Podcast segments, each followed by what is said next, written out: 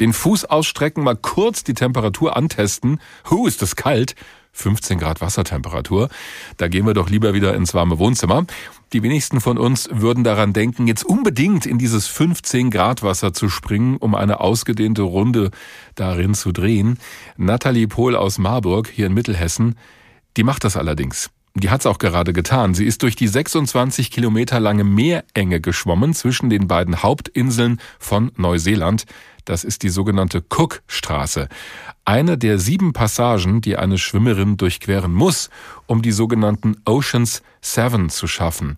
Das ist eine Liste, die man dann abhaken kann. Ein Neoprenanzug ist übrigens nicht erlaubt, nur normale Schwimmkleidung. Und nur 21 Schwimmerinnen und Schwimmer weltweit haben diese Liste der sieben bislang komplett geschafft oder abgeschwommen, wenn wir so wollen. Nathalie Pohl könnte die erste Frau aus Deutschland sein, die das nun hinbekommt. Genau darüber habe ich mit ihr gesprochen. Frau Pohl, zweimal mussten Sie das Schwimmen durch diese Cookstraße schon abbrechen, 2019 und 2020. Jetzt haben Sie es geschafft. Was war diesmal anders? Diesmal war die Strömung anders. Ich habe es jetzt in der Hälfte der Zeit geschafft, in der ich bei meinen ersten zwei Versuchen aufhören musste. Mhm. Also bei meinem ersten Versuch war ich zwölfeinhalb Stunden im Wasser. Zwölfeinhalb Stunden? Ja, ich bin einfach auf der Stelle geschwommen und dann, als ich mein Getränk genommen habe, teilweise auch wieder zurück in den Kanal gedrückt worden von der Strömung. Von daher war das die einzig richtige Entscheidung, damals eben abzubrechen. Das heißt, die Strömung war dieses Mal günstig. Das heißt, die hat sie durch den Kanal so ein bisschen mitgeschoben oder wie funktioniert das dann? Mm, geschoben nicht, aber sie ist einfach nicht gegen mich. Also am Ende kann man eben Glück oder Pech haben. Entweder sie ist gegen einen oder sie lässt einen eben durch. Sie haben gerade schon ja. das Stichwort Nahrungs- oder auch Flüssigkeitsaufnahme angesprochen. Wie funktioniert das denn, wenn ich da im Wasser bin und zwischendurch was essen oder trinken will? Ich habe immer ja ein Begleitboot bei mir, was mir dann jede halbe Stunde eben einen Drink gibt. Also der ist dann an einem Seil befestigt, eine ganz normale Trinkflasche. Die wird mir dann zugeworfen vom Boot. Dann trinke ich so ungefähr, es dauert so zehn Sekunden. Also man versucht es so kurz wie es geht zu halten. Mhm. Und dann wird die wieder zum Boot eingezogen und dann geht's weiter. Und wie funktioniert das mit dem Essen oder essen Sie dann gar nichts, während Sie im Wasser sind?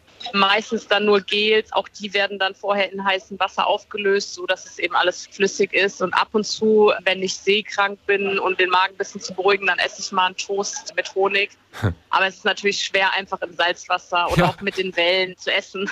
Jetzt fragen sich wahrscheinlich viele und ich mich irgendwie auch so als völliger Otto-Normal-Schwimmbadschwimmer. Wie sind Sie dazu gekommen, sich so einer extremen Belastung auszusetzen? Das hat schon ganz früh angefangen. Also ich habe mit fünf Schwimmen gelernt und das Wasser war einfach immer so mein Element. Und meine ganze Jugend bin ich im Becken Wettkämpfe geschwommen. Ich glaube, ich kenne jede Schwimmhalle in Deutschland bis zu den deutschen Meisterschaften. Und dann tatsächlich habe ich ein Buch von meinen Eltern geschenkt bekommen, das heißt Die Eismeerschwimmerin von Lynn Cokes. Und sie beschreibt eben da drin, wie sie unter anderem den Ärmelkanal durchschwommen ist.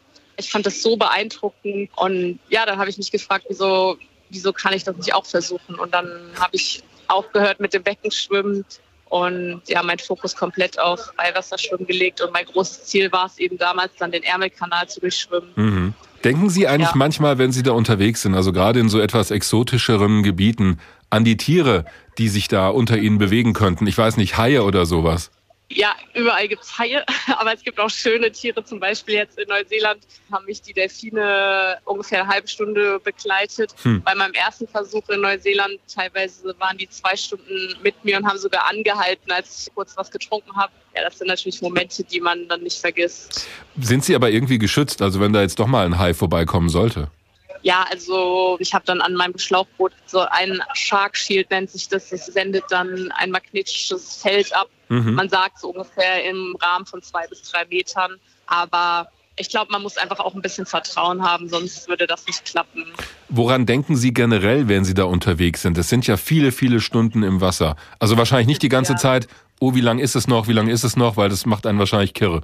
Nee, daran denke ich ehrlich gesagt gar nicht. Ich frage auch nie nach, wie lange ist es noch. Also meistens versuche ich wirklich eben in dem Moment zu bleiben, weil manchmal tendiert man schon dazu, dass man dann irgendwie in den Gedanken sich so verliert und dann irgendwie an was ganz anderes denkt. Keine Ahnung, mhm. an den Urlaub oder ans warme Bett, weil das Wasser einfach so kalt ist oder an die warme Dusche. Ja. Aber man muss sich wirklich dann immer wieder daran erinnern, dass man gerade eben schwimmt. Aber ich zähle oftmals dann über Stunden meine Armzüge. So eine Art Meditation ist das dann eigentlich schon fast. Mhm.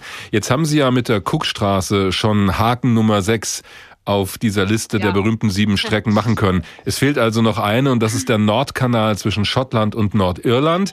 Auch nicht gerade das wärmste Gewässer. Da reden wir über eine Strecke, die acht Kilometer länger ist als die Cookstraße. Warum haben Sie sich den Nordkanal zum Schluss aufgehoben? Das ist eine gute Frage. Ich habe es ja zum Schluss aufgehoben, weil man sagt, dass es der schwierigste von allen ist und mhm. gerade mit der Temperatur, wir reden dann im Hochsommer von 14 Grad und das sind Temperaturen, wo ein normaler Badegast gar nicht erst ins Wasser gehen würde. Deswegen, ja, ich bereite mich jetzt ganz speziell auf die Kälte vor. Also ich bin mir noch mhm. nicht sicher, ob ich es dieses Jahr oder nächstes Jahr versuchen werde.